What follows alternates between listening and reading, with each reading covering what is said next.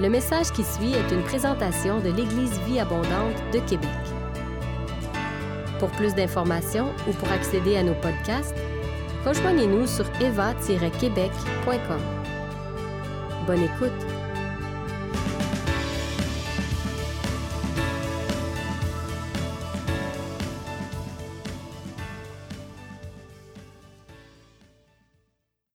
Bonjour les amis, frères et sœurs Jésus.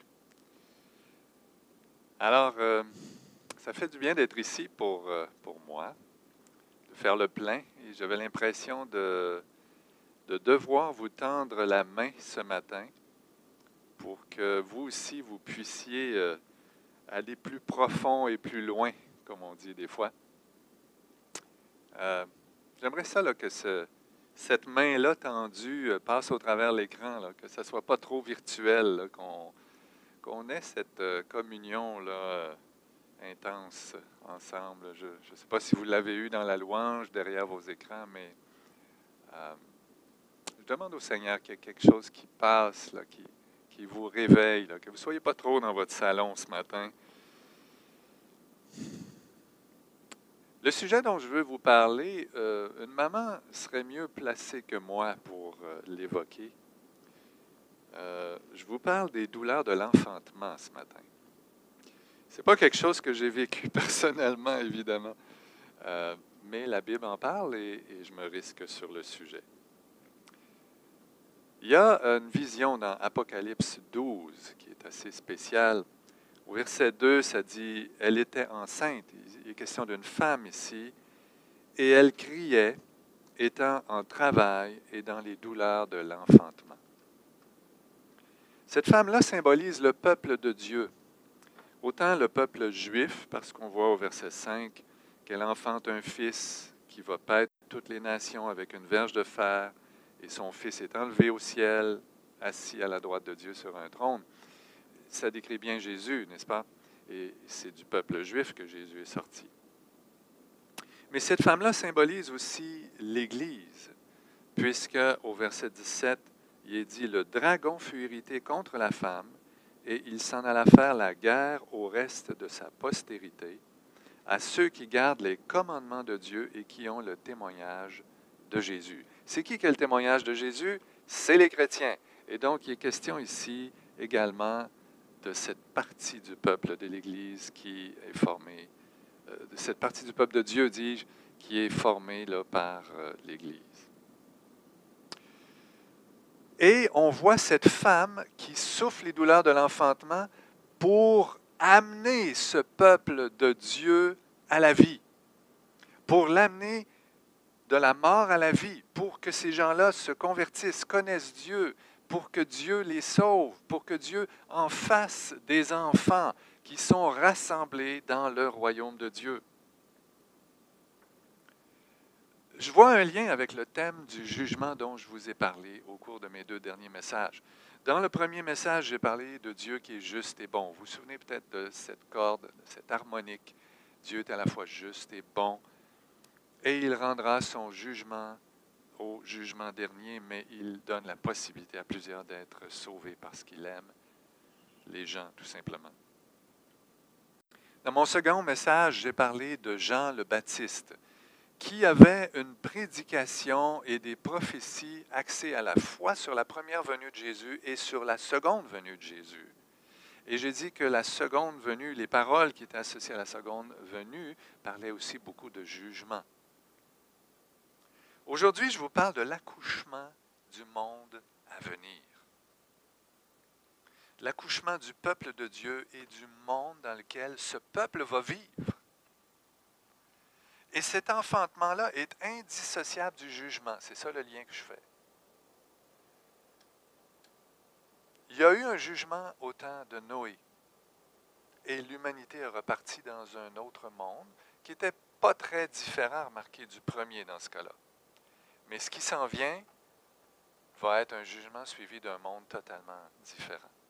Il y a quand même une analogie avec Noé que euh, Jésus fait en Matthieu 24, 37, 39. Il dit, ce qui arriva du temps de Noé arrivera de même à l'avènement du Fils de l'homme. Parce que les gens, euh, avant le déluge, euh, se mariaient, mangeaient, buvaient, se souciaient pas trop de ce qui allait arriver, jusqu'à ce que le déluge vienne et emporte tout le monde. Et il en sera de même, dit Jésus, à l'avènement du Fils de l'homme. Et ce monde qui vient sera beaucoup plus beau. Les prophètes nous disent que Jésus va faire régner la paix, la justice, la, prospérité, la, santé. On va vivre dans ce monde-là où Dieu va briser les armes de guerre et faire régner la paix. Ça, c'est l'espérance chrétienne d'aller dans ce monde-là. Mais pour se rendre là, bien, il y a les douleurs de l'enfantement. Lors de son premier voyage, Barnabas est allé en Galatie. Il a traversé plusieurs villes, il a amené des gens à se convertir. C'était merveilleux, hein, la puissance de l'Évangile. Les gens se convertissaient, ils implantaient des églises rapidement. Et là, il est revenu sur ses pas et il a dit quelque chose aux premiers disciples en Acte 14, 22 ce qu'il faisait, c'est qu'il fortifiait l'esprit des disciples, les exhortant à persévérer dans la foi et en leur disant que c'est par beaucoup de tribulations qu'il nous faut entrer dans le royaume de Dieu. Des tribulations, des souffrances, de l'accouchement. Tout un peu la même idée, mais ça précède la gloire, l'entrée dans le royaume de Dieu. La gloire est indissociable du jugement. Tout, tout ça tient ensemble.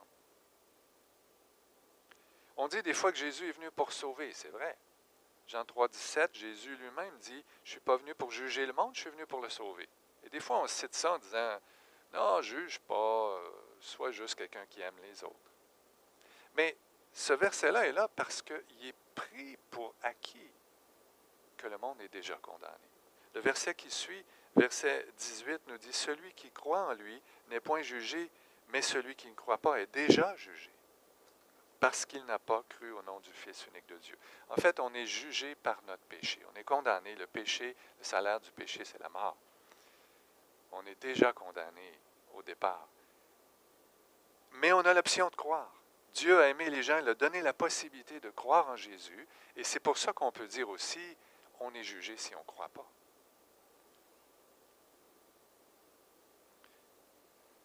Les enfants de Dieu vont entrer dans le royaume, mais après le grand jugement dernier. Tout ça est indissociable. Et pour l'instant, on vit dans des turbulences spirituelles, je dirais. Euh, on l'a vu dans Apocalypse 12 tantôt, le dragon essaie d'anéantir le peuple de Dieu. Et tant qu'on ne sera pas dans ce nouveau monde-là, en sécurité, euh, il y aura toujours des tensions entre l'Église et le monde. Les chrétiens ne sont pas de ce monde. Jésus a dit clairement dans Jean 8, 23, il a dit aux Juifs qu'il n'était pas de ce monde. Et il a dit à Pilate, Jean 18, 36, que son royaume n'était pas de ce monde.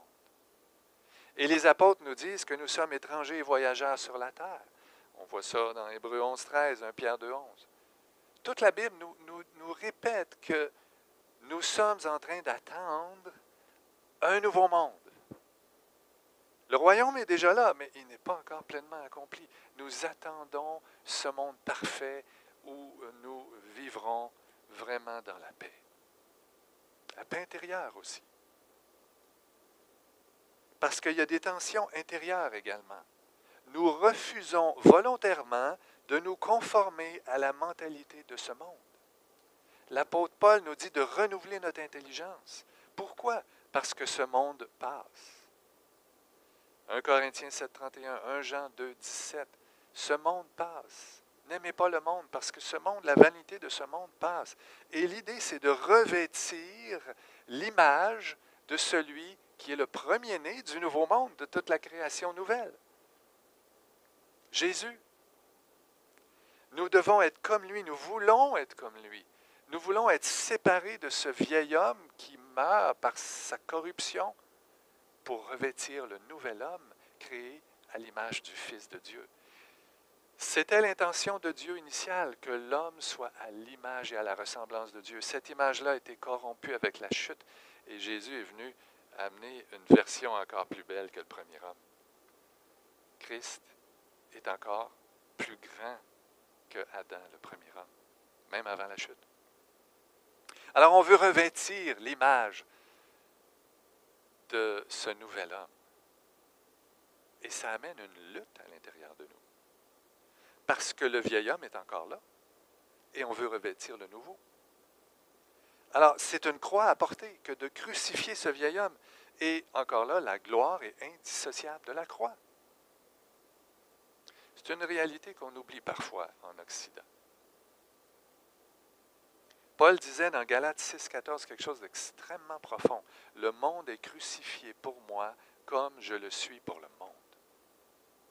Pensez-y. J'ai mis une croix, une barre sur le monde. Je renonce à la mentalité du monde et à certains de ses plaisirs. Et même des petites choses ordinaires. mes priorités à moi ne sont pas dans des choses qui ne m'apporteront rien dans la vie éternelle. Je peux renoncer à une carrière parce que je suis appelé à faire quelque chose pour le royaume. Je peux renoncer à des choses qui semblent bien correctes parce que ma priorité, c'est le royaume. Je cherche premièrement le royaume de Dieu. Alors j'ai crucifié le monde. Non seulement les choses vaines du monde, mais même des choses bonnes du monde.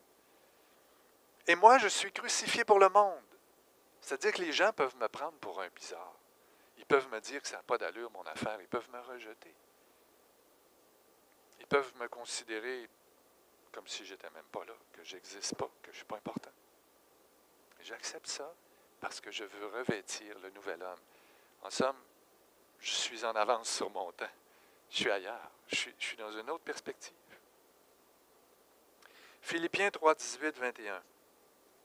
Paul dit, il y en a plusieurs qui marchent en ennemi de la croix.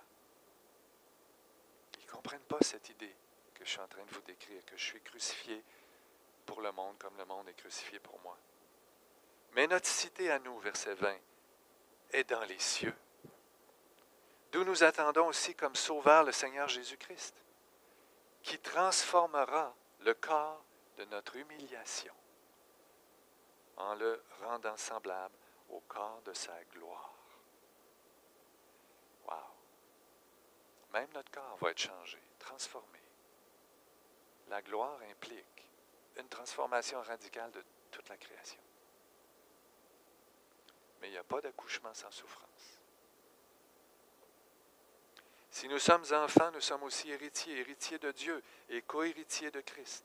Si toutefois, nous souffrons avec lui afin d'être glorifiés avec lui. Romains 8, 17. Si toutefois, nous souffrons avec lui afin d'être glorifiés avec lui, c'est indissociable.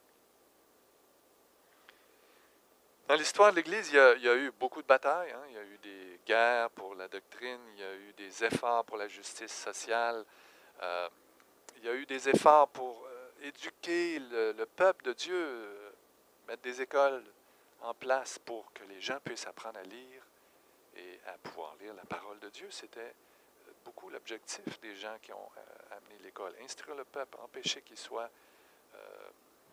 manipulé par les gouvernements et leur donner la possibilité de connaître Dieu.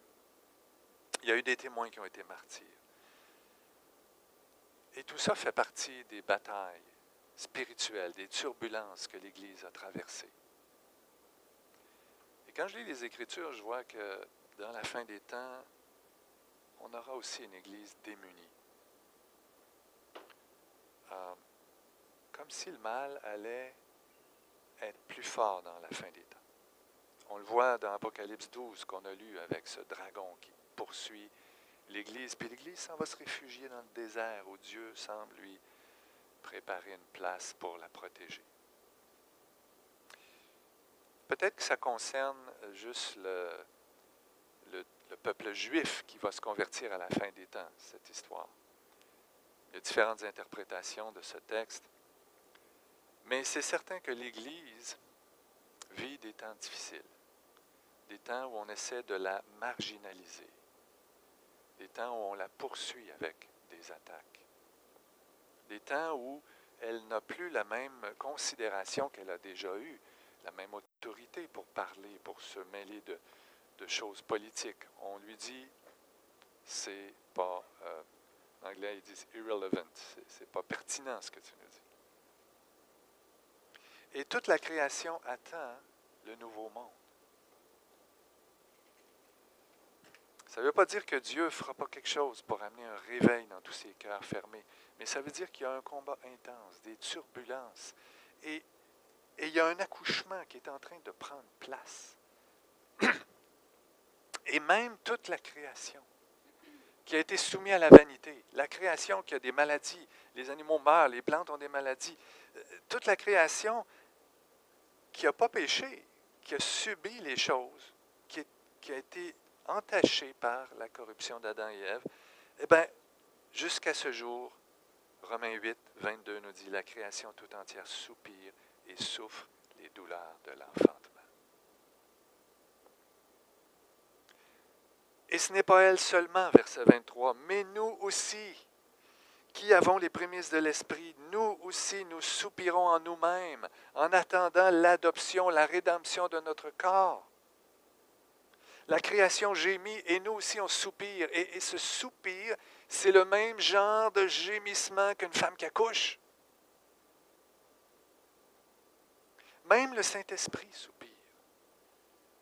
Dans Romains 8 au verset 26, il nous est dit, l'Esprit lui-même intercède par des soupirs inexprimables. Le mot inexprimable ici ne veut pas dire qu'il n'y a pas de son, veut dire des mots incompréhensibles. Et ce soupir-là, dans le contexte, peut très bien être compris comme également un accouchement, comme si le Saint-Esprit nous aidait à accoucher. Le Saint-Esprit qui, lui, sait ce que Dieu pense quand nous, on ne trouve plus les mots. Ça vous est arrivé déjà de, de prier et de ne pas trouver les mots?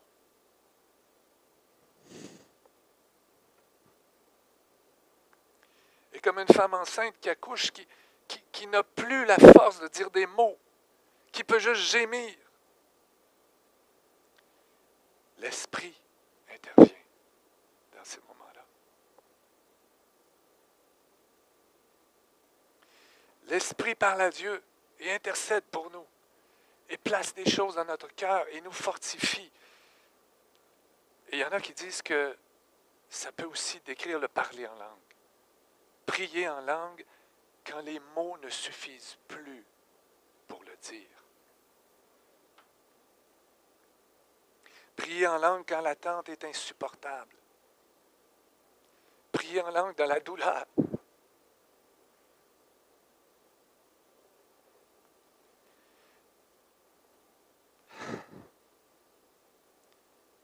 Prier en langue pour que le règne de Dieu vienne de Dieu se manifeste.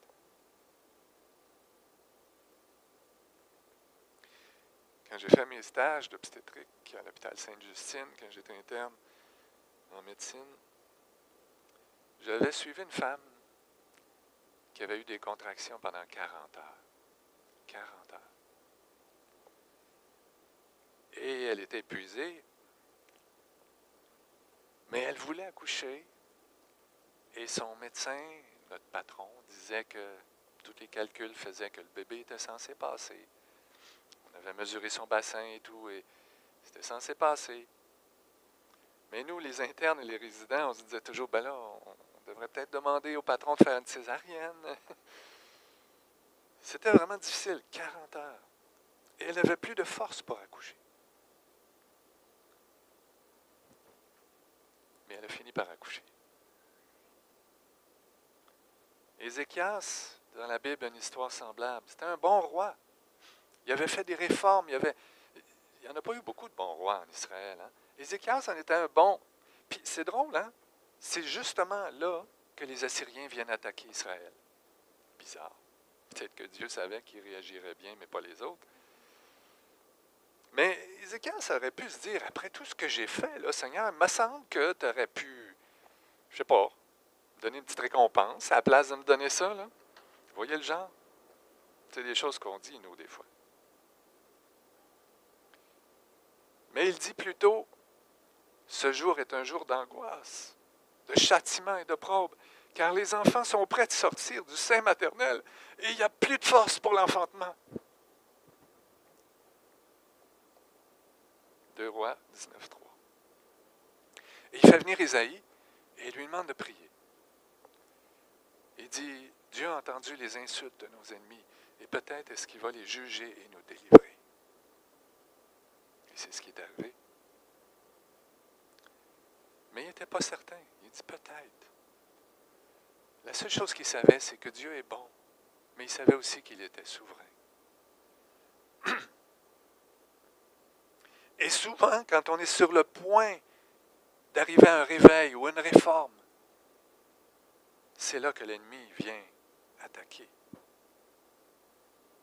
Et c'est dans ces moments-là où on n'a plus de force qu'on crie à Dieu. Et c'est dans ces moments-là où on n'a plus de force pour enfanter que le tentateur aussi vient. Il sait que quand on est stressé, on a tendance à tomber. Il sait qu'on a tendance à consommer de l'alcool, de la pornographie, à devenir cynique, à accuser Dieu, à vouloir tout lâcher. Mais tout ça, des fois on le fait pour essayer de trouver un peu de vie, un peu de plaisir, mais ça fait juste nourrir le vieillard. Et c'est le nouvel homme qu'on veut nourrir. On veut vivre cette énergie de l'esprit ce plaisir qu'on a de voir des gens sauvés, de voir des gens guéris, de voir euh, l'Église louer le Seigneur et éclater dans la louange. Je ne sais pas si vous avez déjà eu ce plaisir-là, moi je l'ai déjà eu. Et ça, c'est quand le nouvel homme se réjouit, quand le, nouvel homme est plein d'énergie, réénergisé. Mais si on tombe dans les vices pour essayer de se redonner un peu d'énergie, c'est le, le vieil homme qu'on nourrit. C'est juste lui qu'on va fortifier. Ézéchias avait le bon diagnostic. On est en train d'accoucher plus de force. Puis il avait le bon traitement. C'est le temps de prier. Lui s'est tourné vers Ésaïe, ce qui était normal, prophète de son époque. Mais nous, on a le Saint-Esprit en nous. Et le Saint-Esprit veut collaborer avec nous dans cet accouchement-là. Il veut intercéder pour nous, soupirer, soupirer, gémir. je pense qu'on devrait se tourner vers l'Esprit et lui demander de nous aider à accoucher de cette réforme, de ce réveil. Accoucher du peuple de Dieu qui est encore là, potentiellement, mais qu'il faut aller chercher. Accoucher de cette Église grande et victorieuse qui doit régner pour toujours Paul conclut Romains 8 en disant qu'on va l'avoir, la victoire finale. On va la voir, la gloire de Dieu. Verset 30, il dit, Ceux qu'il a prédestinés, il les a aussi appelés. Ceux qu'il a appelés, il les a justifiés. Ceux qu'il a justifiés, il les a aussi glorifiés. Étrange, glorifié, c'est pas encore, c'est futur.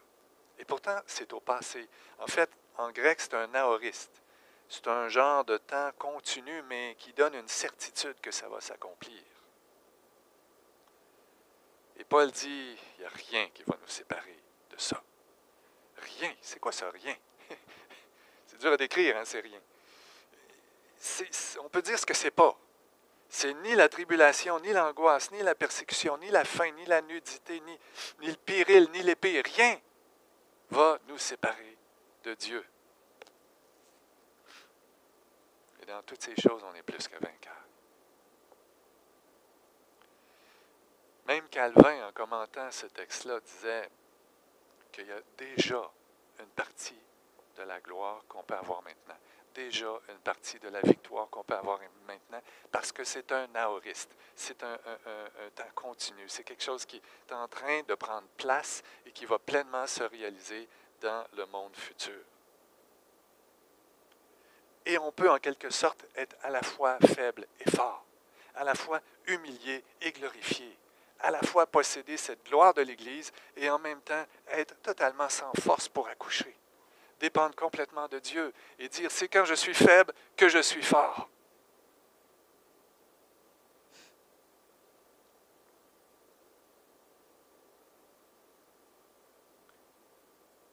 termine avec un texte d'Ésaïe 66. Au verset 22, on voit des nouveaux cieux et une nouvelle terre. Au verset 18, ça dit que toutes les nations verront la gloire de Dieu. Et au verset 6 et 15, ça dit qu'il faut qu'il y ait un jugement d'abord. Et au verset 7 à 9, il est question d'un enfantement. Mais c'est étrange, cette fois-là, ce n'est pas la femme, l'Église, le peuple de Dieu qui accouche. C'est Dieu lui-même. Et cet accouchement-là est rapide en un seul jour et sans souffrance. c'est bizarre pour un accouchement, n'est-ce pas? Mais on voit que c'est Dieu parce qu'après, il allaite les enfants en question. Il les prend sur ses genoux, il les caresse, il les console. C'est un passage magnifique qui nous parle de ce Dieu Père au cœur de mère. Mais ce fameux passage nous parle de cet accouchement rapide en un seul jour. Et je pense que ça décrit la sortie du bébé. Quand Jésus arrive, le retour de Christ, en un seul jour, sans douleur, en fait, tout le monde va être heureux et dans la joie. Tout le monde qui s'est converti, le peuple de Dieu, tous ceux qui attendent le bébé. Ce jour-là, le bébé va sortir rapidement et sans douleur. Moi, j'ai fait des accouchements et quand le bébé sort, une fois que l'épaule est passée, il y a l'eau en arrière, il reste toujours un peu d'eau, hein, même si les os sont crevés, puis ça pousse, puis ça fait comme ploc. Et, on nous décrit un peu comme attraper un ballon de football. Il faut que tu sois là parce que le bébé est glissant en plus. Et il faut vraiment être prêt pour l'échapper. Mais quand ça sort, là, ça sort tout d'un coup. C'est vraiment là! Une fois la tête passée et les épaules passées, ce qui va quand même assez bien habituellement. Donc, ce qui est long, c'est de pousser, c'est le travail. Mais la sortie, c'est rapide. Et je pense que c'est un peu ça que ça décrit. Cet accouchement en un seul jour de Dieu, sans souffrance, c'est le retour de Jésus. Le nouveau monde débutera. Et pour l'instant, on est dans ce déjà mais pas encore, dans toute la réalité de l'enfantement. On a déjà une part de gloire. On a déjà en espérance le résultat de l'accouchement qui est garanti. Mais on est dans le combat, dans le travail. Et parfois, on sent qu'on n'a plus de force. Et dans ces moments-là, je vous encourage à vous réfugier déjà sur les genoux de celui qui vous console,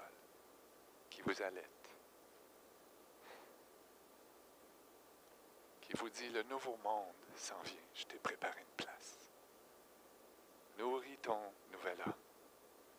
Refuse de nourrir l'ancien.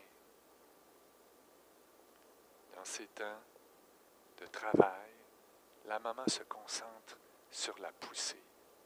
Elle n'a pas envie d'aller manger un gros Big Mac. elle se concentre sur la poussée. Les contractions viennent et elle pousse. Et la sage-femme est là à côté, comme le Saint-Esprit, qui l'assiste.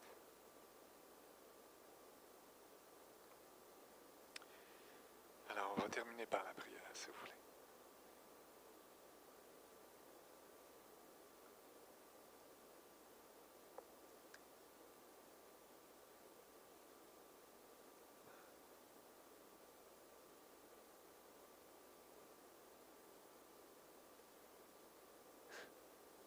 Les mots me manquent.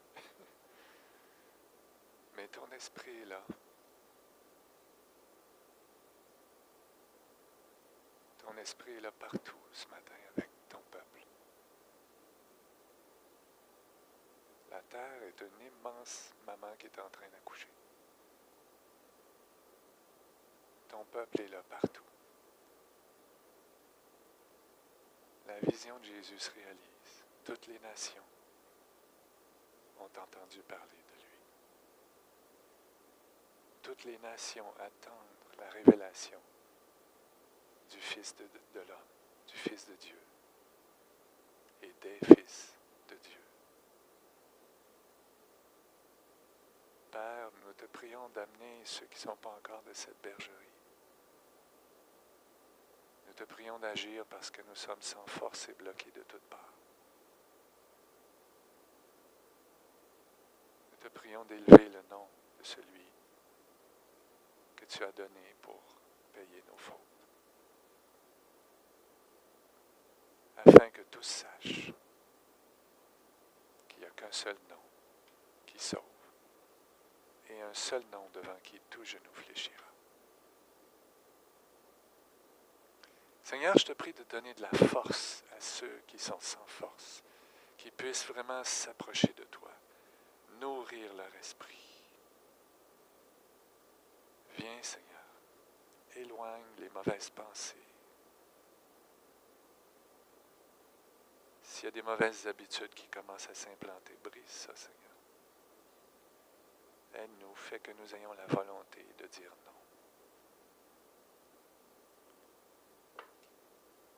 De nous d'honorer ton nom, de garder les yeux fixés sur ce qui s'en vient.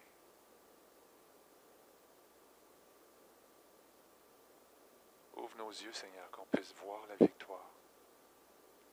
Garder les yeux fixés. Aide-nous à accomplir le reste de la course. Au nom de Jésus. Amen. Alors, je vous bénis tous. Ça fait toujours drôle un peu de finir les choses comme ça, boum.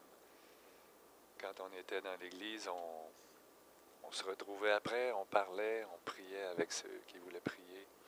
Vous pouvez le faire à la maison aussi. Hein? Vous n'êtes pas obligé de courir aller faire d'autres choses. Vous pouvez prendre le temps ensemble, en famille, de prier les uns pour les autres, ou de prendre la communion, comme on a déjà fait. Alors, je vous, je vous bénis. Passez une bonne semaine et on se retrouve la semaine prochaine.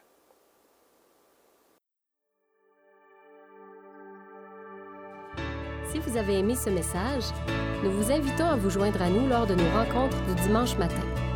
Vous trouverez l'horaire et l'emplacement de nos réunions sur notre site internet eva-québec.com. N'hésitez pas à communiquer avec nous et que Dieu vous bénisse.